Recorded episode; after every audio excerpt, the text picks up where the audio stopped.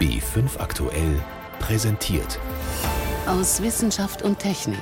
Jeden Sonntag um 13.35 Uhr. Einfach besser informiert.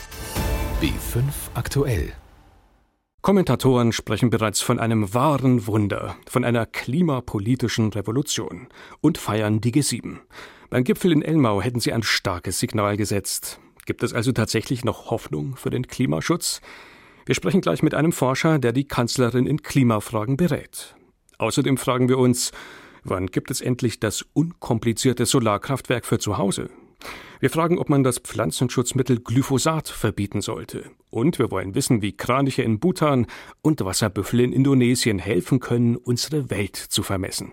Im Studio begrüßt sie Martin Schramm. Dass wir die Erderwärmung nur stoppen können, wenn wir aufhören, Kohle und Gas zu verfeuern, bahnbrechend ist diese Erkenntnis nicht wirklich. Wenn Staatschefs das allerdings etwas komplizierter texten und schwarz auf weiß in eine offiziöse Erklärung reinschreiben, dann hören plötzlich alle hin. So geschehen diesen Montag beim G7-Gipfel in Elmau. Von einem historischen Bekenntnis war da die Rede. Sogar Greenpeace klatschte Beifall. Doch können solche Absichtserklärungen tatsächlich für neuen Schwung bei den Klimaverhandlungen sorgen? Das wollten wir von Hans-Joachim Schellenhuber wissen. Der Klimaforscher ist Vorsitzender des Wissenschaftlichen Beirats für globale Umweltveränderungen, also eine Art Klimaberater der Bundeskanzlerin. Meine Kollegin Miriam Stumpfe konnte mit ihm sprechen und wollte zunächst wissen, ist die Erklärung tatsächlich ein wichtiger Impuls? Ja, es ist auf jeden Fall ein wichtiger Impuls, gerade im Vorfeld von Paris, wo ja 196 Staaten ungefähr ringen werden um ein Klimaabkommen, ist die politische Psychologie außerordentlich wichtig. Und bei der G7 ist es so, dass doch gewissermaßen die alten Demokratien im weitesten Sinn, die also für die alte Welt stehen und ein Teil der neuen Welt, USA, Kanada, dass die im Grunde genommen sagen, was bei den großen Themen der Zeit in diesem Jahrhundert geschehen soll. Das Klimaproblem ist damit erstens wirklich zurück auf der allerhöchsten Agenda und zweitens hat man einen neuen Begriff ins Spiel gebracht, die Dekarbonisierung. Und das lassen Sie mich ganz kurz erläutern. Die 2 Grad Obergrenze ja, der Erderwärmung, das ist ja schon länger im Gespräch im Prinzip auch beschlossen. Aber was man in Elmar getan hat, ist, man hat nach A, sprich 2 Grad, eben auch B gesagt. Und B bedeutet, es gibt nur einen begrenzten Kohlenstoffkredit, den wir noch mit der Natur haben. Und damit ist es ein klarer Abgesang vor allem an die Kohle und wenn es die G7-Chefs sagen, dann ist das schon was. Aber sind denn die G7 die wesentlichen Akteure noch, die jetzt bei einem Klimaabkommen wirklich steuern, das Ruder rumreißen können? Naja, sie können es auf jeden Fall verhindern, dass das Ruder herumgerissen wird. In die falsche in, Richtung. In die falsche Richtung, was in Kopenhagen ja noch passiert ist. Natürlich wissen wir alle, dass da unsichtbaren 8., 9., 10. am Tisch. Also China, Indien. China, ganz genau, Südafrika, Mexiko und so weiter, Brasilien natürlich auch. Aber in Kopenhagen damals 2009 bei der gescheiterten Klimakonferenz da haben eben die USA gemeinsame Sache noch gemacht mit den Schwellenländern, die bremsen wollten, den Klimaschutz, China, Indien und so weiter. Und da hat sich auf beiden Seiten etwas Fundamentales verändert. Obama war ganz klar der stärkste Verbündete von Kanzlerin Merkel jetzt in Elmau. Und China ist inzwischen längst im Lager der Besorgten. Und das ist eine völlig andere Situation, als wir sie vor fünf, sechs Jahren hatten. Wobei es vor fünf, sechs Jahren ja zum Beispiel vor Kopenhagen auch eine ähnliche Erklärung der damals G8 gab. Ja, ja, letztendlich ging es in Richtung ja, zwei Grad und so weiter, das ist völlig richtig. Aber das war eben damals noch so ein bisschen politische Folklore, weil man sich eben nicht wirklich überlegt hat, was es bedeutet. Jetzt stehen eben so Zahlen drin, wie dass man im Prinzip 70 Prozent der Treibhausgasemissionen bis 2050 eingespart haben muss und das ist schon eine große Nummer. Und das ist eben wieder das Zauberwort Dekarbonisierung. Im Grunde genommen sagt man, wir stehen vor einer neuen industriellen Revolution. Und jetzt komme ich zu den G7 zurück. Deutschland, Frankreich, England und so weiter, USA natürlich. das sind nach wie vor die Innovationsführer in der Welt. Wenn wir von einer neuen Zeit reden, dann müssen wir von den Kräften reden, die die Neuerungen implementieren können, hervorbringen können. Und das sind genau die, die dort sitzen. Da sind Sie also optimistisch. Wenn wir jetzt einerseits von Zielen reden, zum Beispiel 70 Prozent Reduktion bis 2050, braucht es dazu aber auch immer noch einen konkreten Plan. Mhm. Wenn wir jetzt mhm. von Deutschland sprechen, von uns, ja. sind wir da auf dem richtigen Weg? Die Ziele für 2020, die sind jetzt schon in Gefahr. Ja, es gibt Licht und Schatten. Also Licht ist sicherlich, dass die Erneuerbaren einen Siegeszug haben, obwohl man ihnen ja nun etliche Knüppel inzwischen zwischen die Beine wirft. Niemand hätte gedacht, vor zehn Jahren noch, dass eben doch so eine hohe Marge, 30 Prozent des Strombedarfs eben schon von Sonne, Wind und so weiter gestellt werden. Und bald werden wir die 50 Prozent Marge erreichen. Das ist das Gute. Dann gibt es große Defizite bei Gebäudebestand. Ja, das ist eigentlich ein schlafender Riese, der ganze Wärmemarkt. Und da muss man ran und dann muss man an den Transport ran. Ne? Also die Elektromobilität ist natürlich die Antwort, aber das geht zu schleppend. Ja, Deutschland muss noch ein paar Schippen drauflegen. Letzter Punkt, man muss natürlich an die Kohle heran, dass man die Braunkohle in diesem Umfang weiterhin sozusagen betreiben will, äh, vor allem in Ostdeutschland, das ist nicht nur klimapolitisch gesprochen unsinnig, es ist auch ökonomisch unsinnig, weil die Kohle hat nun mal keine Zukunft im künftigen Energiemix. Einschätzungen von Klimaforscher Hans-Joachim Schellenhuber vom Potsdam Institut für Klimafolgenforschung war das. Wer vor einigen Jahren eine Solarstromanlage auf seinem Hausdach installiert hat und seitdem Strom ins Netz einspeist, der kann damit nach wie vor gutes Geld verdienen. Für neu errichtete Anlagen gilt das allerdings nicht mehr so ohne weiteres. Die Besitzer bekommen oft nur noch einen Bruchteil der ursprünglichen Vergütung. Für sie lohnt es sich heute eher, den Strom ins Hausnetz einzuspeisen und zu speichern und selbst zu verbrauchen. Wie so ein Zuhause-Kraftwerk inklusive Speicher aussehen kann, am besten kompakt, zuverlässig und einfach zu installieren? David Globig hat sich auf der Fachmesse Intersolar in München umgesehen. Plug and Play oder genauer Plug and Store, einstöpseln und speichern. Das war in diesem Jahr das Motto bei vielen Herstellern. Sie reagieren damit auf die Erfahrung, dass die einzelnen Komponenten von Photovoltaik und Batteriesystemen oft nicht zusammenpassen. Dadurch steigt der Aufwand bei der Installation, was wiederum die Kosten in die Höhe treibt. Das deutsche Unternehmen SolarWatt hat deshalb in München MyReserve präsentiert, einen nachrüstbaren Batteriespeicher für Eigenheimbesitzer. MyReserve soll so einfach zu montieren und anzuschließen sein, dass sogar Laien das hinbekommen würden. Ein Vertreter des Unternehmens traut es jedenfalls bei der Verleihung des EES Awards sogar dem Moderator der Veranstaltung zu. Ich bin aber ganz sicher, Sie würden das schaffen. Ich habe es heute zehnmal geschafft an der Messe. Also schaffen, Sie haben auch ein bisschen mehr Übung. Schaffen Sie das auch? Nee, nee, also das geht ganz einfach. Können Sie gleich rüberkommen. Sehen Sie, 20 Minuten haben Sie das gemacht. Es geht allerdings noch schneller und einfacher. Mit einem System, das die Solar Infozentrum SIZ GmbH aus Neustadt an der Weinstraße gezeigt hat. Es hat seinen Ursprung in der sogenannten Guerilla-Photovoltaik, erklärt Geschäftsführer Wolfgang Müller.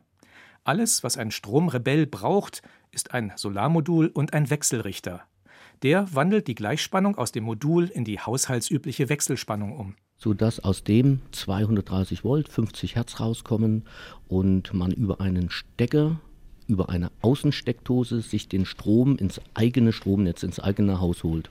Wo dann die angeschlossenen Geräte mit Solarstrom laufen. Um den Energiekonzernen ein Schnippchen zu schlagen und die Energiewende mit einfachsten Mitteln voranzubringen, nutzen Photovoltaik-Guerilleros zum Beispiel ganz normale Balkonsteckdosen. Doch statt Strom zu entnehmen, speisen sie über einen gewöhnlichen Schuko-Stecker Strom, den ein Solarpanel auf dem Balkon liefert, ins Stromnetz ein. Elektroinstallateuren stehen da natürlich sämtliche Haare zu Berge. Doch der Ansatz hat Charme und deshalb will Wolfgang Müller ihn sicherer und legal machen. Wir arbeiten auch zusammen mit VDE, mit verschiedenen Energieversorgern und haben alle Zertifizierungen. In erster Linie ist das die VDE-Norm 4105, der NA-Schutz, Netz- und Anlagenschutz. Alles, was gefordert wird, erfüllt, sodass wir offiziell an die Außensteckdose gehen dürfen. Dafür ist auch eine neue Steckdose konzipiert worden und damit sind wir auf der sicheren und VDE-gerechten Seite. Die neue Steckdose mit einem berührungssicheren Stecker sorgt unter anderem dafür, dass man nicht Solarmodule und stromverbrauchende Geräte gemeinsam an einen sogenannten Endstromkreis hängen kann. Wenn man sich eine Verteilerdose vorstellt, an der ganz viele Endverbraucher dranhängen, die mehr als 16 Ampere Strom ziehen, dann würde ja die Sicherung bei den meisten mit 16 Ampere auslösen und wir hätten keinen Strom mehr. Wenn aber in genau diesen Kreislauf ein oder zwei, drei Module einspeisen würden, dann könnte es passieren, dass die Sicherung nicht auslöst. Obwohl die Leitung tatsächlich schon überlastet ist. Die neue Dose, die genau das verhindert, ist das Einzige, was ein Elektriker einbauen muss. Alle anderen Komponenten sind do-it-yourself geeignet. Schafft man es nicht, den Solarstrom sofort zu verbrauchen, dann bietet das SIZ-System dafür ebenfalls eine Lösung. Damit der Strom auch noch in der Nacht genutzt werden kann, haben wir drei Varianten von kleinen Lithium-Ionen-Speichern, also eine kleine Speicherbatterie über eine Kilowattstunde, die dann tagsüber den Strom aufnimmt und in der Nacht in das Hausnetz wieder abgibt. Die Speicherbox hat in etwa die Abmessungen eines großen Computergehäuses, lässt sich also problemlos auch in der Wohnung unterbringen. Und sie ist, im Unterschied zu den Produkten anderer Hersteller, tatsächlich ein All-in-One-System, das alles in einem Gerät vereint. Laderegelung, Batterien, Wechselrichter.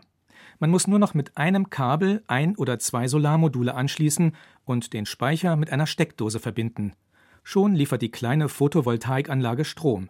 Für Netz und Speicher. Der Überschuss, den ich tagsüber einspeise in den Akku, der wird zeitgesteuert, jetzt im Sommer ab 21 Uhr wieder zurückgegeben in das Hausnetz. Und zwar die Grundlast wurde ermittelt, die liegt in Deutschland zwischen 150 und 170 Watt, sodass wir über fünf Stunden 150 Watt aus diesem Akku in der Nacht zurückgeben was dem durchschnittlichen nächtlichen Verbrauch zum Beispiel durch Kühl- und Gefrierschrank, Router und andere Telekommunikationsgeräte entspricht. Es ist eine einfache Anlage, dadurch kompakt und mit gut 2200 Euro auch preisgünstig. Und sie bietet noch einen weiteren Vorteil gegenüber ihren großen Geschwistern. Wenn man umzieht, ist alles schnell abgebaut und am neuen Wohnort mit wenigen Handgriffen wieder angeschlossen. Einstöpseln und speichern. Das was sich die großen Hersteller auf die Fahnen geschrieben haben, sollte hier tatsächlich klappen. Solarstrom nach Guerillaart. David Globig berichtete von der Fachmesse Intersolar in München. Sie hören bei 5 am Sonntag aus Wissenschaft und Technik im Studio Martin Schramm. Es gehört zu den meistverkauften Pflanzenschutzmitteln weltweit, das Unkrautvernichtungsmittel Glyphosat. Bei Hobbygärtnern ist es genauso beliebt wie bei großen landwirtschaftlichen Betrieben. Doch das Mittel sorgt auch immer wieder für Schlagzeilen, für Negativschlagzeilen. Verbraucherschützer in Deutschland fordern sogar ein Verbot für Privatanwender. Und manche Studien liefern Hinweise, dass Glyphosat krebserregend sein könnte. In der EU läuft die Zulassung für den Pflanzenkiller nun Ende des Jahres aus. Die EU-Kommission muss daher entscheiden, ob das umstrittene Mittel erneut zugelassen wird oder nicht. Federführend dabei ist Deutschland mit dem Bundesinstitut für Risikobewertung, kurz BFR. Meine Kollegin Renate L. hat die Debatten um Glyphosat mitverfolgt. Wie schätzt denn das BFR aktuell das Mittel ein? Das Bundesinstitut für Risikobewertung hat sich 1500 Studien angeschaut, die weltweit in den letzten Jahren, Jahrzehnten zu Glyphosat erschienen sind mhm. und ist zu dem Schluss gekommen, dass es keine neuen Erkenntnisse gibt über die Gefährlichkeit von Glyphosat. Es ist nicht gefährlicher, als man dachte. Im Gegenteil, das BFR hat sogar gesagt, die akzeptable Tagesdosis, die die WHO festlegt, die könnte sogar noch ein bisschen höher sein als bisher. Man muss allerdings dazu sagen, das BFR hat auch das nicht ganz allein bewertet, sondern es hat den Entwurf seiner Studie ins Internet gestellt und ein halbes Jahr lang konnten Wissenschaftler, Industrie, Umweltverbände, jeder Bürger, der wollte, konnte das kommentieren. Diese Kommentare sind dann auch nochmal durchgesehen und berücksichtigt worden. Hm. Wie berücksichtigt worden sind denn nun auch die Studien, die ja auch durch die Schlagzeilen geisterten, dass es offensichtlich Hinweise gibt, Glyphosat könnte krebserregend sein? Das ist ein Artikel von Krebsforschern der WHO, der ist im März erschienen. Der zitiert drei Studien, die besagen, dass Landwirte, Leute, die mit Glyphosat umgehen, ein höheres Risiko haben für einen bestimmten Lymphdrüsenkrebs. Eine vierte Studie ist nicht zu diesem Schluss gekommen. Hm. Das BFR sagt, die Studien kennen wir auch alle. Wir kennen aber noch viele weitere die auch neuer sind. Und unterm Strich kommen wir zu dem Schluss, das Krebsrisiko von Glyphosat ist nicht höher, als man bisher dachte, weil wir ja mehr und neuere Studien berücksichtigt haben als die Krebsforscher von der WHO. Mhm. Das heißt also, die Argumentation ist die, dass der Blick aufs Große und Ganze diese Studien, die alarmierend sind, er ja als Einzelgänger und als Außenseiter offensichtlich dastehen lässt. Nun, wenn man zurückblickt, es gab ja auch schon, ja, ein paar Jahre ist es her, doch sehr aufsehenerregende Studien aus Frankreich. Ein gewisser Serralini sorgte da für Schlagzeilen. Ja, die waren sehr aufsehenerregend, weil es da diese Fotos gab, diese Gruselfotos von den Ratten mit diesen riesigen Tumoren. Hm. Der Gilles-Eric Serralini, der hat allerdings nicht Glyphosat untersucht, den reinen Wirkstoff, sondern der hat ein bestimmtes Präparat untersucht, das weltweit verwendet wird, Roundup von hm. Monsanto. Sehr populär, sehr oft verkauft. Ja, das ist auch schon sehr lange auf dem Markt. Und der Serralini hat aber auch klipp und klar gesagt, eine wichtige Rolle bei der Entstehung dieser Tumoren spielte ein Zusatzstoff, ein sogenanntes Netzmittel. Das ist ein Mittel, das bewirkt, dass das Glyphosat besser in die Blätter von den Pflanzen eindringen kann. Mhm. Talovamine sind das genau genommen, diese Netzmittel. Gut, aber das heißt, wir sind jetzt an einem wichtigen Punkt, nämlich es geht nicht nur um Glyphosat selbst, sondern wichtig ist auch immer die Kombination mit entsprechenden Zusatzstoffen. Wird das überhaupt immer berücksichtigt in den Studien? Es gibt eben Studien zu Glyphosat, es gibt Studien zu Roundup. Man muss auch sagen, die Genehmigungsbehörden sind auch unterschiedliche. Der reine Wirkstoff Glyphosat wird auf EU-Ebene zugelassen und die fertigen Präparate auf nationaler Ebene. Und da ist es ja zum Beispiel so, dass Deutschland schon 2008, also lange vor den Studien aus Frankreich, gesagt hat, liebe Hersteller, wir haben Sorge mit den Talovaminen, nehmt die mal raus. Und tatsächlich ist das auch geschehen. Die Hersteller haben die Talovamine durch andere Substanzen ersetzt. Die sind also in Deutschland gar nicht mehr auf dem Markt. Mhm. Dennoch redet alle Welt immer speziell fokussiert über Glyphosat. Ist das überhaupt befriedigend oder haben wir da auch eine Studienlücke, weil eben die Kombination gerade mit diesen von Ihnen erwähnten Zusatzstoffen ja eigentlich entscheidend ist? Man muss auf jeden Fall klar unterscheiden und das will ja jetzt die EFSA auch aufgreifen, denn die hat Deutschland ja auch aufgefordert, parallel zu dieser Glyphosatbewertung auch die Talovamine zu bewerten. Da bahnt sich unter Umständen an, dass auch auf EU-Ebene, wie in Deutschland schon länger, die Talovamine wohl aus dem Verkehr gezogen hm. werden sollen. Also eine sehr komplexe Debatte. Frau L., Sie haben sich intensiv damit beschäftigt. Was glauben Sie, wie wird es denn weitergehen? Wie muss es auch weitergehen, damit Verbraucher nicht permanent durch irgendwelche Schlagzeilen verunsichert sind und man am Ende wirklich zu einer soliden Bewertung kommt? Ja, man muss sagen, Glyphosat ist das meistverkaufte Unkrautvernichtungsmittel der Welt. Es ist seit 40 Jahren auf dem Markt. Wenn das sehr gefährlich wäre, dann hätte das nun eigentlich schon auffallen müssen. Es ist gut und richtig, das immer wieder neu anzuschauen und es kann ja dann auch mit neuerer Forschung immer wieder was Neues sich herausstellen. Das ist klar. Allerdings muss man auch sagen, wenn Glyphosat verboten werden sollte, dann würde es durch ein anderes Mittel ersetzt, vielleicht ein neueres Mittel, über das man noch nicht so viel weiß. Denn konventionelle Landwirte werden immer Unkrautvernichtungsmittel einsetzen. Mhm. Wer das nicht will, muss Bio-Lebensmittel kaufen, erspart man sich selber und der Umwelt diese ganzen Herbizide. Und was die Talobamine betrifft, da ist es offensichtlich so, dass da sich noch viel tun wird und da könnte ich mir vorstellen, dass die aus dem Verkehr gezogen werden. Mhm.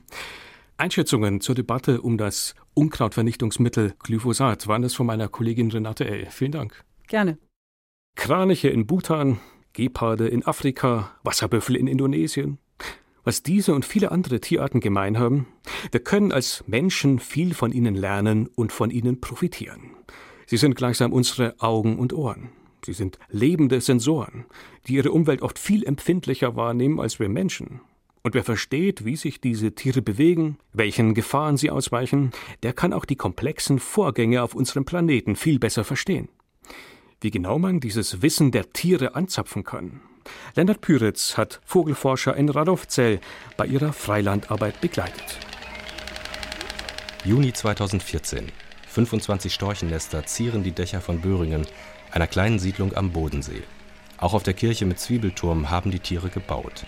Mit einer Drehleiter der Freiwilligen Feuerwehr sind zwei Männer auf dem Weg zum Nest auf dem Dachfirst. Wir besendern alle Jungstörche in diesem Dorf oder beziehungsweise 60 Jungstörche.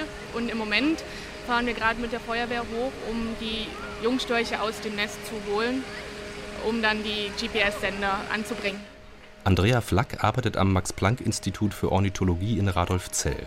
Gemeinsam mit einem Kollegen nimmt sie die vier Jungstörche entgegen, misst deren Schnabellängen und Spannweiten und befestigt kleine GPS-Sender wie Rucksäcke zwischen den Flügeln. Es gibt zwei Arten von Loggern. Die alten senden zweimal am Tag eine SMS mit jeweils fünf GPS-Positionen. Und die neuen senden ihre kompletten Daten, also GPS- und Beschleunigungsdaten per GPRS. Mithilfe der GPS-Sender können die Forscher in Echtzeit die Wanderungen der Störche verfolgen. Bis jetzt zeigen die Daten, die in Böhringen geschlüpften Störche sind zusammen nach Süden gezogen und haben während des Fluges darauf geachtet, eng bei ihren Nachbarn zu bleiben. Immer leistungsfähiger und kleiner werden die Messgeräte am Körper wildlebender Tiere. Martin Wikelski, Direktor am MPI, setzt große Hoffnungen in die Technik. Die neuen Einblicke könnten helfen, die Folgen des Klimawandels auf Tierwanderungen abzuwägen und passgenaue Schutzkonzepte zu entwickeln.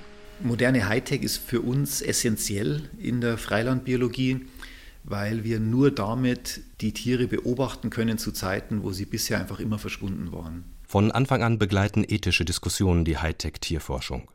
Als Faustregel gilt, die aufgeschnallte Technik darf nicht mehr wiegen als 5% der Körpermasse.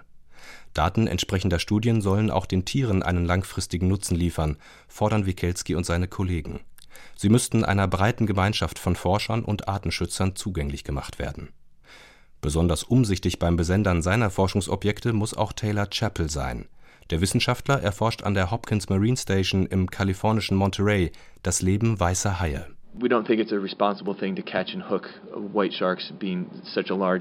So große Tiere sollte man nicht aus dem Wasser angeln. Wir pflanzen ihnen die Sender neben der Rückenflosse ein mit einem drei Meter langen Aluminiumstab, während der Hai schwimmt. Die Geräte haben Sollbruchstellen oder andere Mechanismen, sodass sie spätestens nach einigen Monaten wieder abfallen. Chappells Team erforscht die Wanderungen unterschiedlicher Haiarten vor der US-Westküste. Weil sich GPS-Signale im Wasser nicht wie an Land übertragen lassen, müssen die Forscher auf andere Techniken zurückgreifen. Bei weißen Haien nutzen wir zum Beispiel Akustiksender, um kleinräumige Bewegungen zu untersuchen. Die senden über 500 Meter Pulsgeräusche aus. Die nehmen wir mit Empfangsstationen auf an der Küste oder auf wellenreitenden Plattformen. Das sind autonome Roboter, die für uns den Ozean abhören. Die neue Technik bringt auch überraschende Erkenntnisse zu landlebenden Arten ans Licht. Der Biologe Scott LaPointe untersuchte mit Hilfe kleiner GPS-Logger Fischermarder im US-Bundesstaat New York, wo die Tiere zwischen einzelnen Waldinseln pendeln. So when we went out and recorded where they were going, we found that our fishers were using corridors. Unsere Freilanddaten haben dagegen gezeigt, dass die Marder ganz unterschiedliche Korridore nutzen. Manchmal Wald, aber auch Uferstreifen, Golfplätze und sogar Straßen. Normalerweise überqueren Fischermarder keine Straßen, aber in dieser zersiedelten Landschaft tun sie es. Für die Zukunft haben Wikelski und seine Kollegen hochfliegende Pläne. Im Rahmen des Projekts Icarus sollen im kommenden Jahr Antennen auf der Internationalen Raumstation installiert werden, als Relaisstation im All zwischen den Tiersendern und einem Betriebszentrum am Boden. Die Vermessung der Welt aus Sicht der Tiere. Sie hat also gerade erst begonnen. Ein Beitrag von Lennart Püritz war das. Und damit geht der Wochenrückblick aus Wissenschaft und Technik zu Ende. Im Studio war Martin Schramm.